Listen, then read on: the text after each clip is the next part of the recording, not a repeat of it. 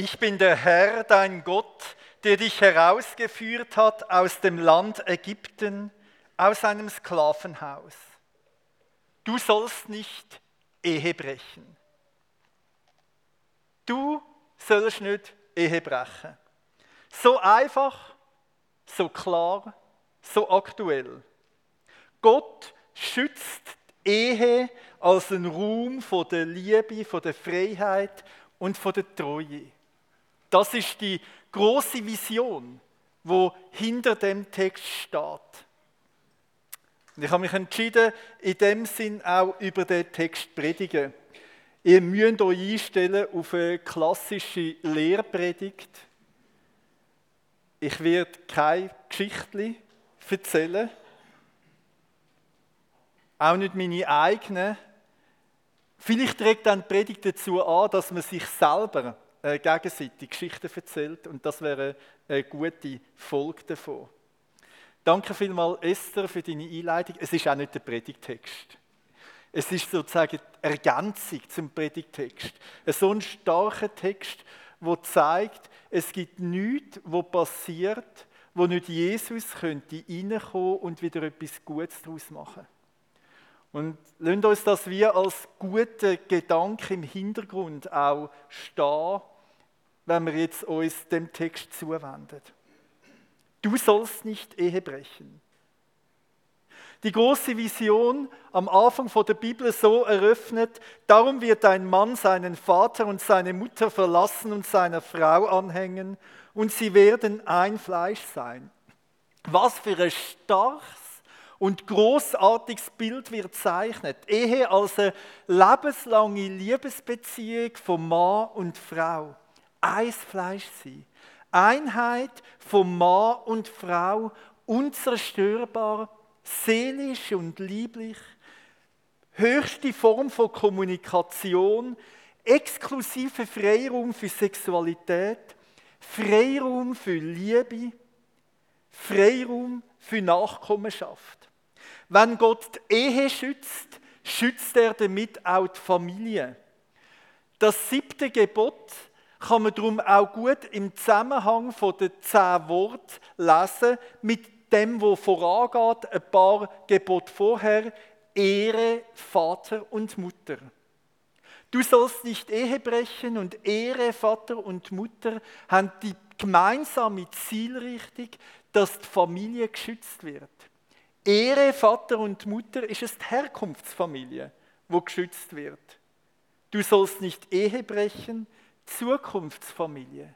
Die Sicherstellung, dass Nachkommenschaft einem Raum von Liebe und Freiheit kann aufwachsen, dass die nächste Generation das kann erfahren, was ich von meinen Eltern erfahren habe. Das ist die große Vision. Mann und Frau als neue, lieblich-seelische Einheit mit dem Raum für Nachkommenschaft. Und die große Vision ist mir heute so wichtig, dass sie den Hauptteil der Predigt ausmacht. Mir ist sehr klar, dass so eine große Vision auch große gesellschaftspolitische Sprengstoff hat. Wir leben in einer Zeit, wo der Ehebegriff neu verhandelt und ausdiskutiert wird. Was ist das eigentlich? Eine Ehe. Lange es, dass zwei Menschen sich gern haben? Oder braucht es noch mehr dazu? Wir leben in einer Zeit, wo alternatives Zusammenleben ähm, ganz anerkannt und populär ist. In einer Zeit, wo Sex außerhalb und ohne Ehe toleriert und bejaht wird. In einer Zeit, wo Kinder überkommen und Sexualität voneinander losgekoppelt ist, so dass man Sex haben ohne Kind und auch Kind ohne Sex. Das alles zeigt, dass die Wirklichkeit, wo wir drinnen leben, eine komplexe Welt ist. Ja, es ist nicht einfach und es ist auch kein einfaches Thema. Es gibt ganz viele Fragen, wo man in dem Zusammenhang stellt. Und je nach Erfahrungshintergrund, wo jeder von uns mitbringt, sind die Fragen anders gelagert. Und ich hoffe, ihr verzeiht mir, dass ich jetzt in der Predigt nicht auf all die Einzelfragen eingehen kann. Was ist wann? Es geht mir nicht um all die Einzelfragen, sondern um das große Bild, wo uns antreibt. Was ist die Vision, wo wir haben von einem gelingenden Leben? Was ist die Vision, wo wir haben für die Ehe? Und unter den gesellschaftlichen Erfahrungen, die wir machen, stellt sich wie die große Frage, wir mit Vision anpassen. Ist die Realität von unserer Erfahrung so stark, dass man eine neue Vision von Ehe braucht? Und meine Antwort darauf, Gunne aus der Beschäftigung mit dem biblischen Text ist, nein. Die große Vision der Ehe richtet sich nicht nach den aktuellen Umständen. Auch nicht nach allen möglichen, auch schwierigen Erfahrungen in dem Zusammenhang. Und ich möchte so drei Spuren legen, drei Argumente, um das zu unterstützen. Das erste Argument ist aus der Bibel direkt, aus den Beobachtungen aus dem gesamtbiblischen Zusammenhang. Dass es nämlich eine Spannung gibt zwischen der eigenen Erfahrung, zwischen der Lebenswirklichkeit und zwischen der großen Vision. Das ist nicht erst ein Thema, das wir heute haben, sondern das ist ein Thema, das schon tief in der Bibel verwurzelt ist. Ja, man muss es sogar so sagen, so wie ich es sehe, gibt es in der Bibel keine einzige Vorzeigefamilie. Es gibt in der Bibel keine ideale Ehe- und Familiensituationen. Die Bibel ist da tiefst realistisch. Und ich finde das wohltuend und gut. Sie zeichnet kein verklärtes Bild vom Zusammenleben der Menschen, sondern sie ist da ganz nüchtern und klar in den Beschreibungen und die sind sehr erschreckend. Heute würde man sagen, die biblischen Familien sind dysfunctional, dysfunktional. Wenn da etwas Schlechtes rauskommt, würde sich niemand wundern. Da gibt es Neid und Streit, Polygamie, Ehebruch, Inzest, Vergewaltigung. Die Bibel schildert das ganz offen. Das ganze Programm, das man haben kann. Und jetzt die besondere Beobachtung. Trotz der Realität hat man die große Vision nicht aufgegeben. Auch schon zu biblischen Zeiten hätte man können sagen, komm, wir passen unser Eheideal an. Es passt nicht mehr für unsere Zeit. Und trotzdem hat man das nicht gemacht. Und ich lerne daraus. Und was ich daraus lehre, ist das, dass eine Gesellschaft eine Vision braucht, wie ein gutes Leben aussieht, wo über sich selber rausschaut. In anderen Bereichen vom Leben ist uns das sonnenklar. Ich nehme mal den Bereich vom Frieden. Frieden ist auch eine höhere Vision und ein höchstes Ideal. Und ich bewundere jeden Mensch, der sich aktiv für Frieden einsetzt. Ist Frieden Realität? Haben wir sie in unserer Welt erreicht, Frieden haben? Sollten wir jetzt darum die Vision von Frieden aufgeben? Nein, selbstverständlich nicht trotz der Realität von Streit und Krieg, trotzdem, dass wir als Menschheit die Vision von Frieden nicht realisieren können, brauchen wir sie. Sie treibt uns an, sie motiviert uns, sie gibt unserem Leben richtig vor. Sie lässt uns nicht resignieren, sie lässt uns nicht verzweifeln. Und schau, jetzt gibt es das Gleiche auch im Bereich der Ehe. Das heißt, dass unsere Kinder und unsere Gesellschaft davon lebt, dass wir eine große Vision haben. Selbst dann, wenn wir es nicht schaffen. Aber noch schlimmer als an der Vision scheitern, ist die Vision selber verlieren. Schlimmer als streiten ist die Hoffnung auf Frieden verlieren. Schlimmer als Ehebruch ist die Vision von Ehe verlieren. Weil es ist die Vision, die uns antreibt. Es ist das, was uns ausrichtet, das, was unserem Leben auch Dynamik gibt. Viel wichtiger als die Frage also, was uns alles gelingt im Leben, ist die Frage, nach was ich mich ausrichte.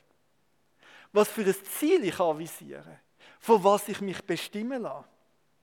Das ist also mein, erst, mein erstes Argument, Argument A. Jetzt kommt Argument B. Die große Vision, und das finde ich ein, ein, ein, schon eine interessante Beobachtung, die große Vision entspricht auch der Sehnsucht der Gegenwart. 2019 hat es wieder eine große Shell-Jugendstudie gegeben. All paar Jahre macht die große Firma Shell eine Jugendstudie. Unter anderem fragt man auch, was für die jungen Menschen wichtig ist. Zwei Werte sind bei der heutigen jungen Generation zoberst oben. Die beiden Werte sind Familie und Beziehung. Schau, das ist etwas, wo wir nicht kaputt machen kannst im Menschen. Die große Sehnsucht. Das heißt nicht, dass diesen Jugendlichen es gelingt, das nachher auch umzusetzen. Aber im Normalfall wünscht sich kein Jugendlicher, dass er mit ganz vielen Leuten eheliche Beziehung hat oder dass eheliche Beziehungen nur auf Zeit dauern oder dass, dass es in seinem Lauf von seinem Leben wechselnde Familienkonstellationen gibt. Für Teil Verfasser von dieser Studie ist das fast erschreckend, so bis so Wortwahl, die Jugendlichen sind ganz konservativ in ihrer Wertorientierung. Ich glaube, das hat aber nichts mit konservativ zu tun, sondern das hat einfach damit zu tun, mit etwas, was tiefst in uns Menschen hineingelegt ist. Nämlich Sehnsucht nach stabilen, belastbaren Beziehungen, wo ich nicht Tag für Tag muss neu aushandeln muss, sondern wo ich mich darauf verlasse, ganz unabhängig, wie die Lebenssituationen sind. Ein großer Wunsch, eine große Sehnsucht. Familie Ehe, stabile Beziehungen haben ein großes Versprechen. Und zwar so groß, dass es eigentlich keine Enttäuschung gibt, wo die Vision kann ausrotten kann. Also trotz dem Propagieren von anderen Lebensformen, jetzt seit rund 50 Jahren in unserer Gesellschaft ganz stark. Trotz allen Programmen von Frühsexualisierung, trotz der Betonung von Individualismus und individueller Freiheit, trotz allen selber erfahrenen Enttäuschungen in der eigenen Herkunftsfamilie, trotz allem bleibt die tiefe Sehnsucht im Mensch bestehen nach andauernden, belastbaren, festen Beziehungen. Und ich finde das großartig. Also bravo, junge Menschen. Ihr spürt etwas von dem, was unsere Welt braucht. Was heißt das? Das heißt, ja, die Realität im Leben ist hart. Gerade punkto Ehe, Familie und Sexualität gibt es auch eine unübersehbare Flut von Enttäuschungen und Verletzungen. Und ich bin sicher, dass auch jeder, der da ist, sein Päckchen davon dabei hat. Das ist keine heile Welt. Das ist nicht eine rosarote Brille. Und trotzdem, und trotzdem gibt es keine Verletzung, die so stark ist. Gibt es keine Enttäuschung, die so groß ist, dass man das große Bild aufgeben sollte. Schau, es ist die große Vision, wo uns als Gesellschaft, als Kirche, als Gemeinschaft miteinander weiterbringt und weiterführt. Alles andere wäre Resignation. Und ich glaube, das haben wir gelernt in dieser äh, Serie über die zehn Die zehn sind nicht zur Resignation, sondern zur Freiheit, zum gelingenden Leben, zu Hoffnung, zu Freude. Nicht Resignation ist angesagt, sondern Freude und Freiheit.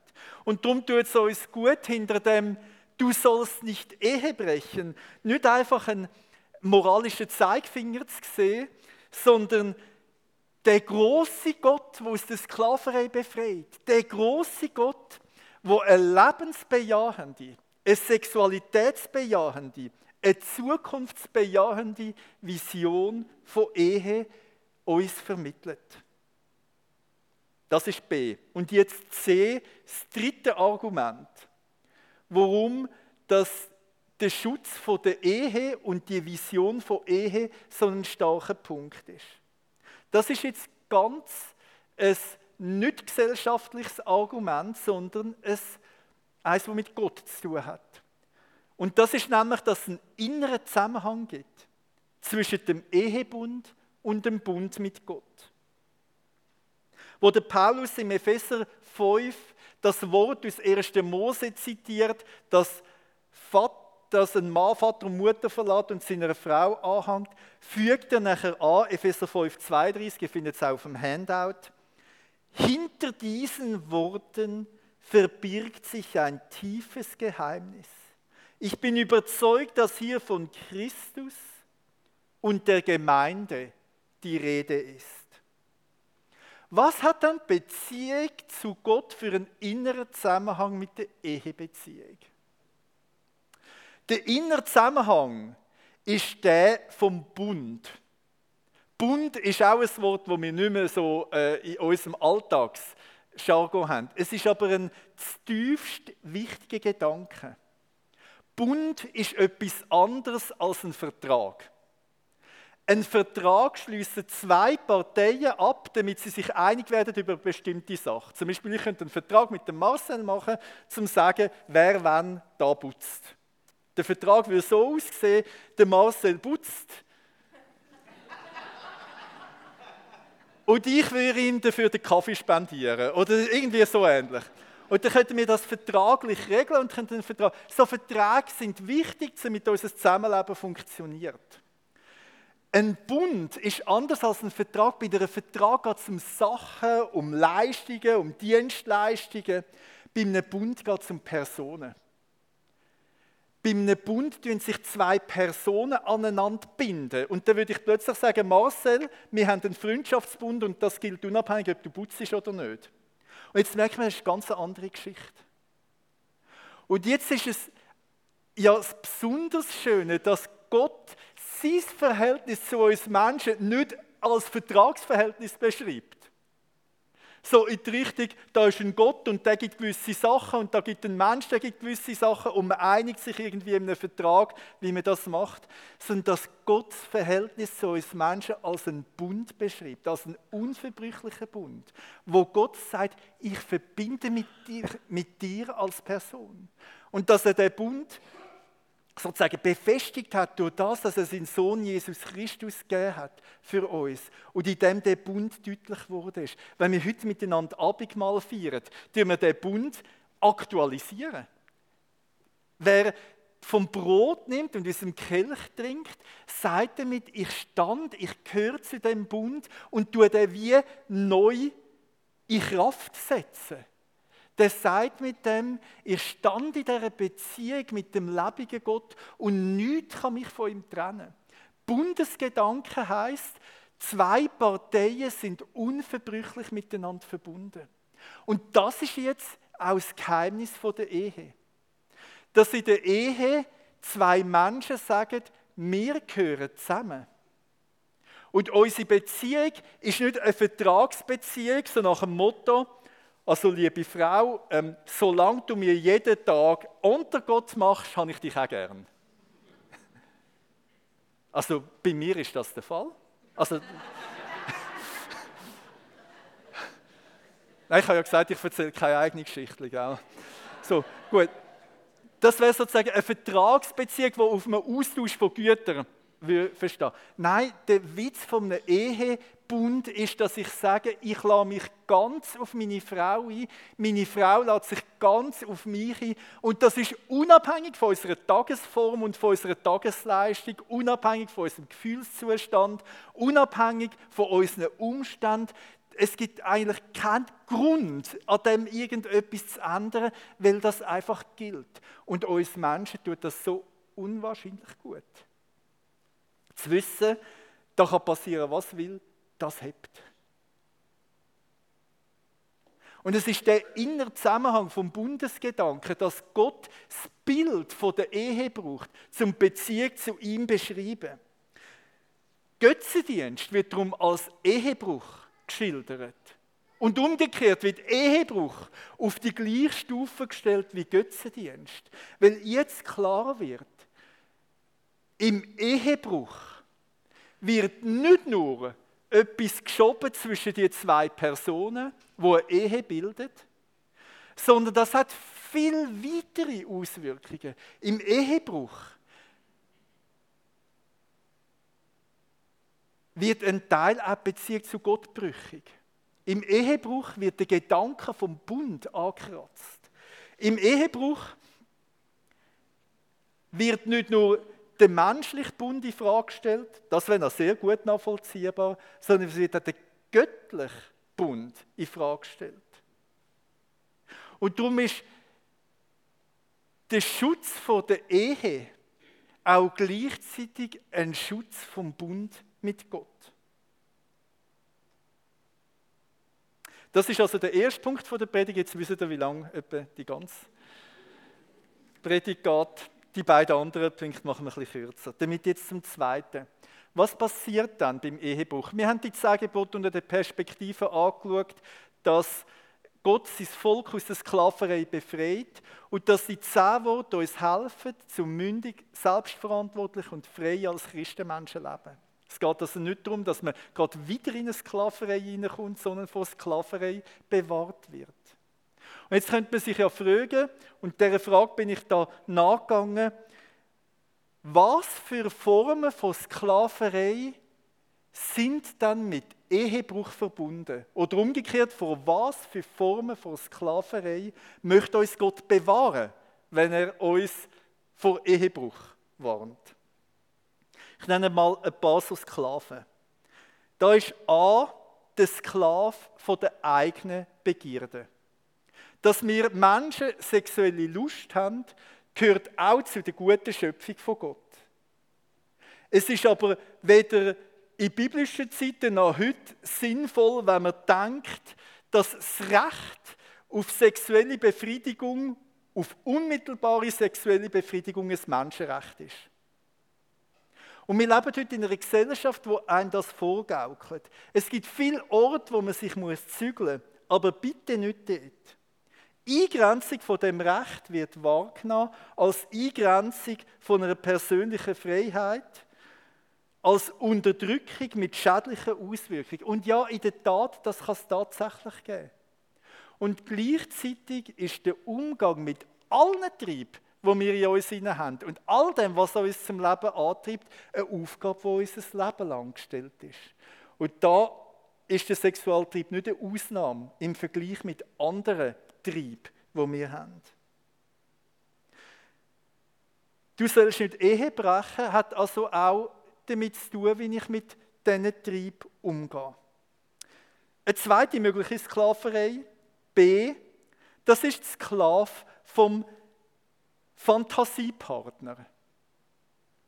Hinter einem Ehebruch, hinter vielen Ehebrucherfahrungen steht so ein Motiv, dass das Gras von der Wiese nebendran ein grüner ist. Das wird dann meistens auch wieder in viel Enttäuschung und Realismus landen. Aber der Gedanke ist, dass es so etwas gibt wie einen Traumpartner und einen Fantasiepartner. Es ist verbunden mit Erwartungen, wo man an Ehepartner stellt, wo eigentlich nur Gott kann erfüllen kann. Es ist verbunden mit der Haltung, dass man vom Ehepartner erwartet, was nur Gott kann schenken kann. Und es sind manchmal so Traumbilder von Fantasie-Ehen und Fantasiepartnern, die einem hindern, sich so auf den Partner einzulassen, wie er ist. Mit all seinen Ecken, Kanten und Fehlern. Aber es wäre genau das Glück, das daraus entsteht, weil zugeben, ich bin auch kein Fantasiepartner.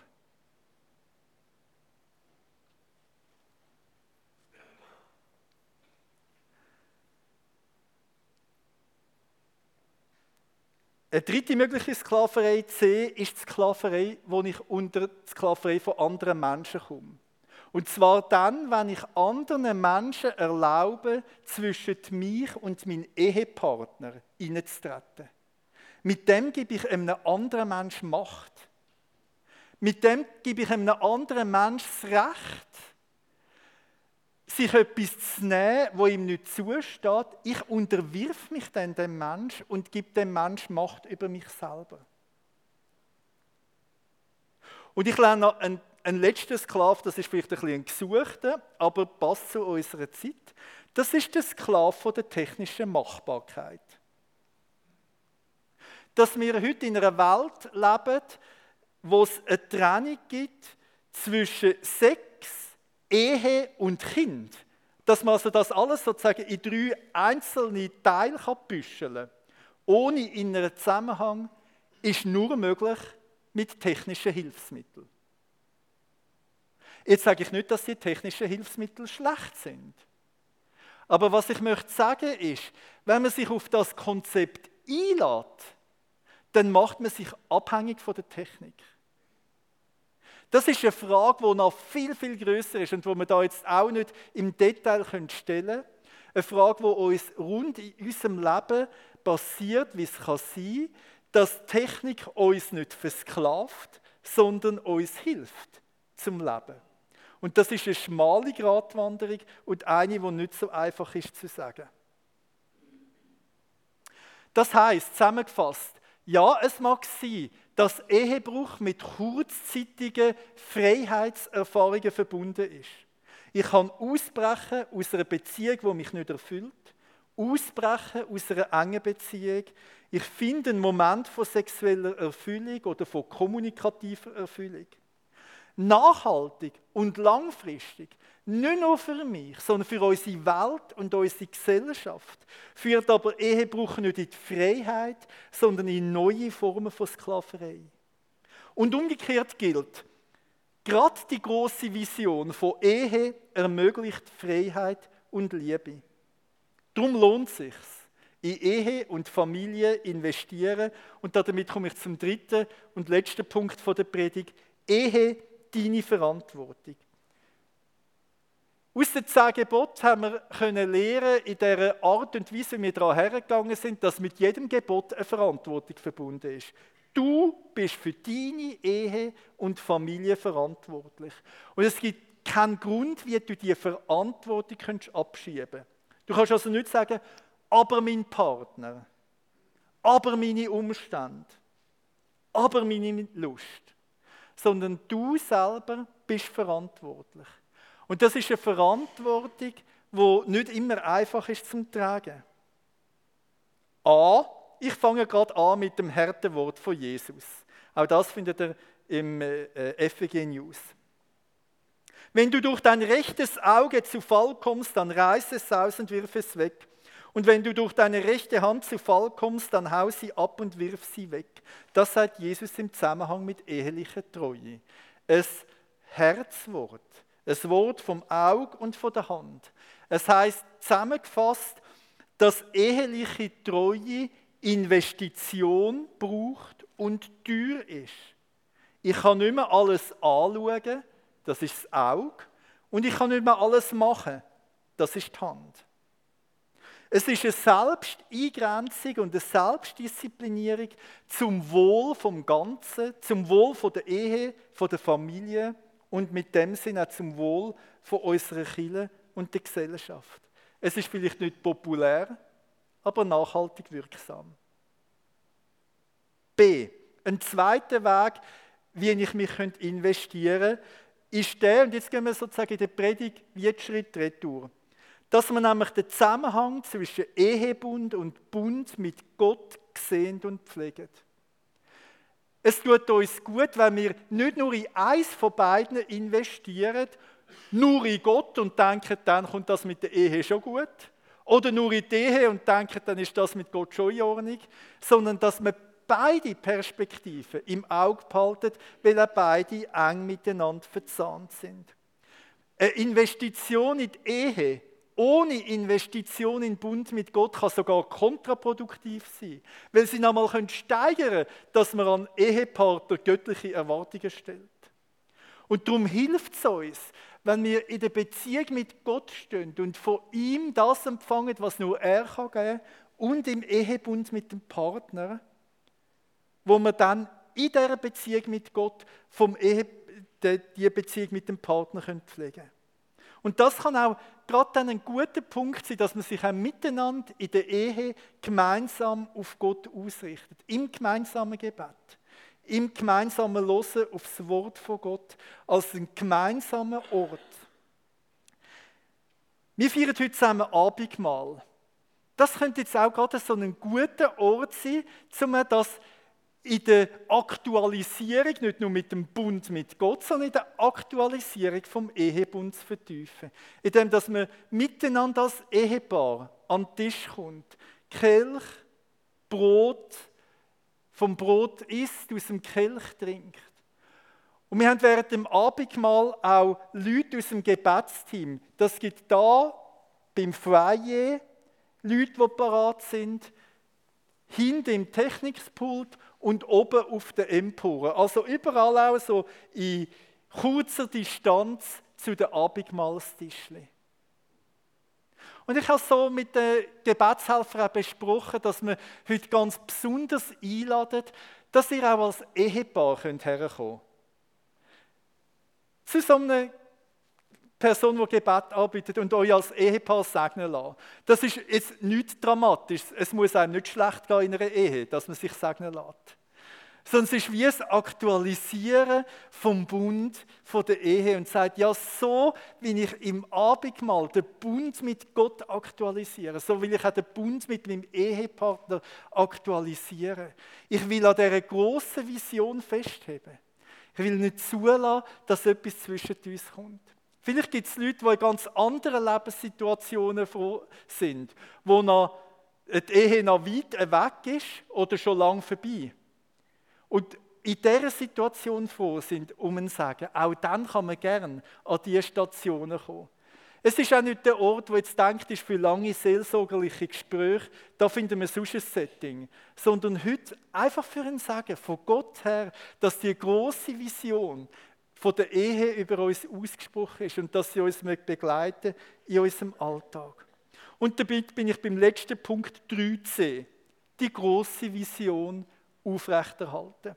In unserem Alltag passiert so, dass die Realität so stark ist, dass sie uns viel überschüttet und überströmt und auch manches überdünkt. Und das ist es tut es uns gut, wenn wir uns ganz bewusst wieder an dieser grossen Vision ausrichten, an Gott selber und an seiner Idee von der Ehe. Wenn wir die Vision einander zusagen, wenn wir die Vision der nächsten Generation weitergeben, der Aufgabe von Eltern und Großeltern. Und wenn wir nicht resignieren, wegen der Umstände, wo wir drinnen leben, sondern neue Ausrichtung bekommen und neue Hoffnung. Wir hören miteinander auf das Lied, wo wir immer nach dieser Serie, nach der Predigt hören. Stimmt nachher ein in ein Bekenntnis aus dem Epheserbrief, wo so die Gedanken aus den Zehn zusammenfasst und gehen dann von dort her rein ins Abendmahl.